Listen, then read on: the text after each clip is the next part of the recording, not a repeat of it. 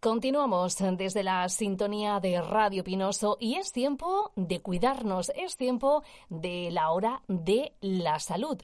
Hoy eh, nuestro profesional Pablo Carrillo nos va a hablar de esos tres errores al recibir un masaje. Pablo, buenos días, bienvenido. Hola, buenos días. ¿Qué tal? ¿Cómo te encuentras? Nada, muy bien, con ganas de empezar una nueva charla. Estupendo y nosotros también encantados de, poder hablar contigo. Pablo, al recibir un masaje no se sabe bien cómo actuar o cómo interactuar con el terapeuta. Nos pasa a todos, ¿eh? Hay tres errores fatales que frecuentemente se realizan al recibir un masaje. Hay que tenerlos en cuenta, ya que te permitirá disfrutar los beneficios que el masaje terapéutico puede brindar en el organismo. ¿Es así? Pues así es. Eh, ondando un poquito en las redes esta, esta semana, preparando la charla, me pareció un, artículo muy muy interesante de nuestro compañero de fisioterapia online y, y, como me sentí muy identificado con nuestros pacientes, dije, mira, pues esto vamos a comentarlo porque la verdad es que tiene, tiene mucha amiga. Y como bien has dicho, hay unos errores al recibir, ¿vale? Imaginemos que ahora el paciente nos está escuchando, el oyente, y, bueno, pues se acuesta en la camilla. Muchas veces, pues, no, no, sabe cómo actuar. Pues vamos a ver un poco cómo, cómo mejorar ese papel en, la camilla para poder disfrutar de, todos los beneficios de, un buen masaje. Lo principal eh, es pensar que muchas veces que el que sabe es el fisio y que tú tienes que estar callado y, no es así, ¿vale? No hay, no hay nada más lejos de la realidad. Y es que, aunque sea el especialista, el fisioterapeuta, pero hay sensaciones que solo puede percibirlas eh, el paciente y a nosotros nos gusta que, que nos las comunique. Es súper importante ese intercambio de, información, qué está sintiendo, si, si es, se parece más a su dolor o no es su dolor, o, recuerda ahora que eso le dolía hace tiempo y ahora ha vuelto a salir, o muchas veces nos encontramos. Eso sí que es verdad que pasa en la camilla, que ay, pues estoy peor de lo que parecía, o tengo más dolores de lo que parecía. Pues, entonces, eso es bueno. O sea, el hecho de no quedarse callado en, en, en la camilla es, es muy, muy correcto. Nosotros preferimos que nuestros pacientes eh, estén comentándonos y le damos, intentamos generar la máxima confianza para que nos comenten eh, esas esas sensaciones de, de, gran ayuda que son. Fíjate, Pablo, pues yo sería una de las que no diría ni mu. o sea, todo lo contrario de lo que hay que hacer, ¿no? Sí, la verdad es que ahí están los, los tres perfiles del paciente. Los que no dicen nada y, bien no sabemos muchas veces que genera un silencio incómodo porque no sabemos si, si es que están confiando ciegamente o están esperando a que acabe la sesión. Y después están los que, menos hablar del masaje, habla, hablamos de todo. ¿vale? Que, que tampoco es bueno, supongo, claro. Habrá que hablar de, de la situación que hay en ese momento, ¿no? Sí, no, no es bueno. Hay verdad que hay pacientes que sí que vamos a ir repitiendo técnicas o que necesitamos un momento de comillas de conversación, olvidarnos ahora de la técnica y se puede sacar un tema, pero no es bueno estar hablando dentro de sesión de, de diferentes temas que tengan que ver con lo que es la lesión o preguntas relacionadas porque una que no estás sacándole provecho a la sesión que tiene que tener referente a, tu problema que quieres evaluar y otra que en algunos momentos el fisio necesita de una concentración que, la estamos perdiendo al tener que contestar a otras preguntas, me refiero diferentes a, a lo que es la lesión. Podemos preguntar y de hecho es bueno preguntar, oye, ¿y cuántas sesiones necesito? ¿Y, ¿Y qué ejercicios puedo hacer? No, me refiero a que estamos hablando de eso, pues estás enterado de que han sacado un 20% en descuento de otras cosas externas, pues se suelen hacer las conversaciones cortitas para no desviarnos.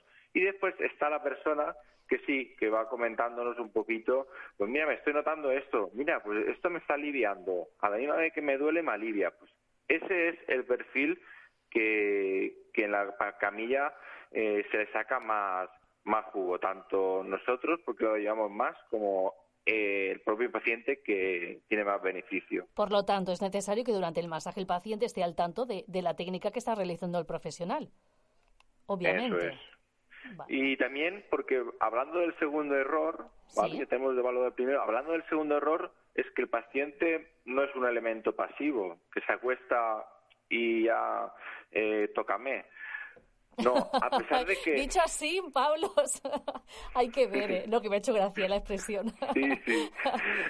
Vale, entonces, eh, en algunos casos, imaginemos, tienes tu momento spa en un hotel porque tienes un baño de chocolate y, bueno, vale, y tiene que haber un silencio. Pero aquí nos vamos a otro tipo de masajes. No son a lo mejor masajes terapéuticos, sino que es un masaje relajante, que necesita del silencio, solo hablas si necesitas que te duele algo un poquito. Pero aquí no es ese tipo, en la clínica no nos encontramos con ese tipo de masajes relajantes.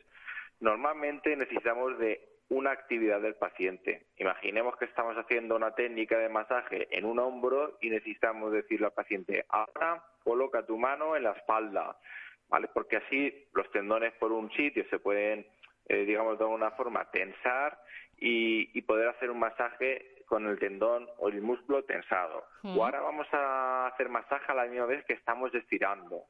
Entonces sí que es importante que el paciente pueda ayudarnos y ningún problema nos ponen, nunca. No, no, Pablo, yo quiero estar sin hacer nada. No, ningún paciente nos pone porque sabe que es un masaje terapéutico y se diferencia de, otros masajes que puedan ser, eh, ya te digo, más, como hemos dicho antes, me acuesto y, y, nada, a relajarme. Exacto. O sea, que está mal eso de hay que pensar que el que sabes el fisio y que tú tienes que estar callado, nada de nada. Nada, eso, mucha, que quisiera que quedara súper claro que tiene que generarse y de hecho nuestra responsabilidad es generar la máxima confianza para que eso sea falso y podamos comentar en cualquier momento el masaje. Llega un momento que a lo mejor el, el fisio también le dice, perfecto, mira, ahora ya sabemos que este es el punto que tienes, que vamos a trabajarlo a este, ahora sí que te puedes relajar un poquito y a no ser que tengas mucho, mucho dolor, no hace falta que me lo digas porque hay gente que entonces también necesita en un momento no mm, quiere decirte ahí ahí ahí ahí pues hay un momento de decir mira perfecto ya lo he entendido ahora tú relájate porque nosotros vamos a hacer la faena o sea que pero eso viene después de generar la conversación. Ya claro no es que al final entre el profesional y, el paciente bueno se tiene que, que, crear una complicidad no para llegar a eso si no es muy complicado. Sí sí sí es súper importante vale Vale. Bueno, también hay otro error, lo de bloquear la respiración, aguantar, resistir. ¿Cómo, está, cómo es la cosa en este sentido? Sí, ese es un tercer error, ¿vale? Una, o una unión de, de, errores en la que el paciente, aparte de estar callado, no para ni de aguantar ni de resistir y la famosa frase de si aguanto el dolor antes se me cura o, si no respiro y vale entonces, no es verdad, ¿vale? Muchas veces hay alguna lesión que hay que decir al paciente, eh, coge aire, aguanta todo lo que puedas, que vamos a trabajar esta técnica, 10 segundos, ¿vale? Pero eso es en algunas patologías concretas, en algunos casos concretos. No, normalmente ni el 80% de las veces hay que estar en esa tesitura de aguantar al máximo el dolor. Así que esto solo lo dejamos para algunos casos concretos que pueden haber. Por lo normal, si el fisio nos dice lo contrario, tenemos que, bueno, pues valoramos. Nosotros a veces le preguntamos, oye, del 0 al 10, ¿cómo te estás notando? Pues mira, estoy notando que aguanto tal. Pues mira, ahora con esa técnica lo aguanto mejor. Vale, venga, pues vamos a hacer esta técnica. Entonces es importante quitarnos el, el estigma de aguanto porque así me curo antes. Ya, lo tenemos que quitar. Error totalmente. Y con ello bloquear la respiración, que, que que gente que está ahí aguantando. Nosotros nos damos cuenta cuando ya respira. Y, casi se ahoga, ¿no? Dices, madre mía. Se nos ahoga en la camilla un poco, lo reanimamos y decimos, no, avísame un poco antes. es que yo creo que, no sé, hasta que coges un poco confianza con el fisio, pues eh, como que estás un poco tenso, ¿no? Y, suelta, y, soltarse eh, es complicado. A ver, hay que, por eso hay que tener cierta complicidad, ¿no? Sí, sí, yo, entiendo que, a veces vamos muy, para nosotros es muy usual que el paciente entre, eh, vale, pues mira, aquí tienes tu pecha, deja tu camiseta, ya damos por hecho muchas cosas que para ellas están siendo ciertas barreras. Desde aquí, pues, mm, entender que es nuestro trabajo, que hacemos todos los días, que mm. simplemente eh, entendemos a la persona en el aspecto fisiológico y que directamente no nos paramos a, más detalles hasta que intentamos generar confianza, pero sé que muchas veces eh, no, nos cuesta una sesión. Pero nada, desde aquí mm, aún intentar que, los perjuicios que tengamos los saltemos por encima de todo y nos, metamos en faena enseguida. Claro, porque eh, seguro que hay muchísima gente que, quiere ir a, un fisio y estoy segura que, que le cuesta, le, le, falta ese empujón. ¿Qué les dirías, Pablo? Pues si, por ejemplo... estamos hablando ahora del, del masaje, del masaje. Sí, sí. Si el masaje, por ejemplo tienen miedo al dolor, que es una de las cosas que nos suelen pasar, decirle a esas personas que siempre se le intenta dar la máxima confianza para, después de escuchar esta charla, para intentar negociar cuáles van a ser las técnicas, ¿vale? Porque todas las técnicas no son igual de dolorosas y beneficiosas, que si hay técnicas contraindicadas o que el paciente no quiere porque ha tenido malas experiencias, no se van a usar, mm. Eso, por supuesto. Que todo en la sesión es negociable, que toda la sesión se decide entre las dos personas eh, en, mutuo, en mutuo beneficio. Esa es un poco la barrera para el dolor. Porque si... Dime, dime. No, no, dime, dime, perdona, que te he cortado. Si aparte del dolor, a lo mejor mm, puede ser la vergüenza o pues ya lo he explicado un poco antes. Somos profesionales, eh, el paciente que entra a la sala, eh, lo que pasa en la sala, eh, todas las informaciones, todo lo que se da, las técnicas, los tratamientos, se queda en la sala, ¿vale? no se comparte, son secreto profesional, se tiene una base muy restrictiva de un nivel de protección de datos muy alta, en la protección de datos actual, o sea que en cuanto a eso, nada. Y, y nada, y generar la máxima confianza cuando vengan. Ah, y también una que pasa mucho es que si se hace masaje o no se hace, porque mucha gente quiere saber si se hace masaje.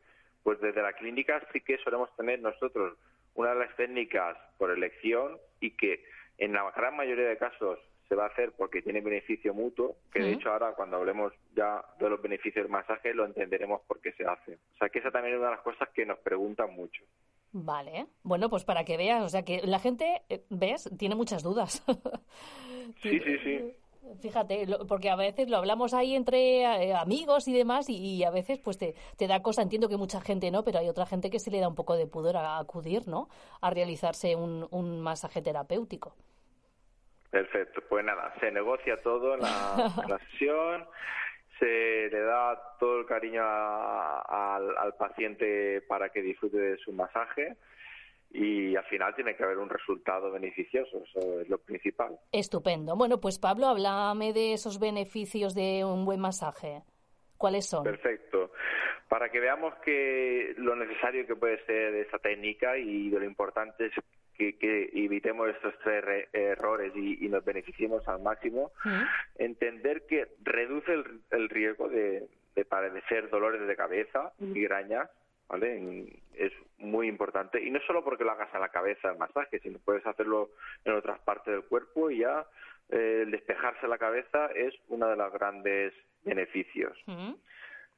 Después también tenemos es que para el tema del dolor de espalda, Mm, y la gran cantidad de medicamentos que utilizamos para ello, el simple hecho de masaje ya, ya ayuda. De hecho, muchos pacientes ya nos vienen con masajes hechos en su casa, bien por familiares, por parejas, por conocidos. Y el masaje es una técnica que, que nunca, nunca falla. O sea que mm, muy, muy importante.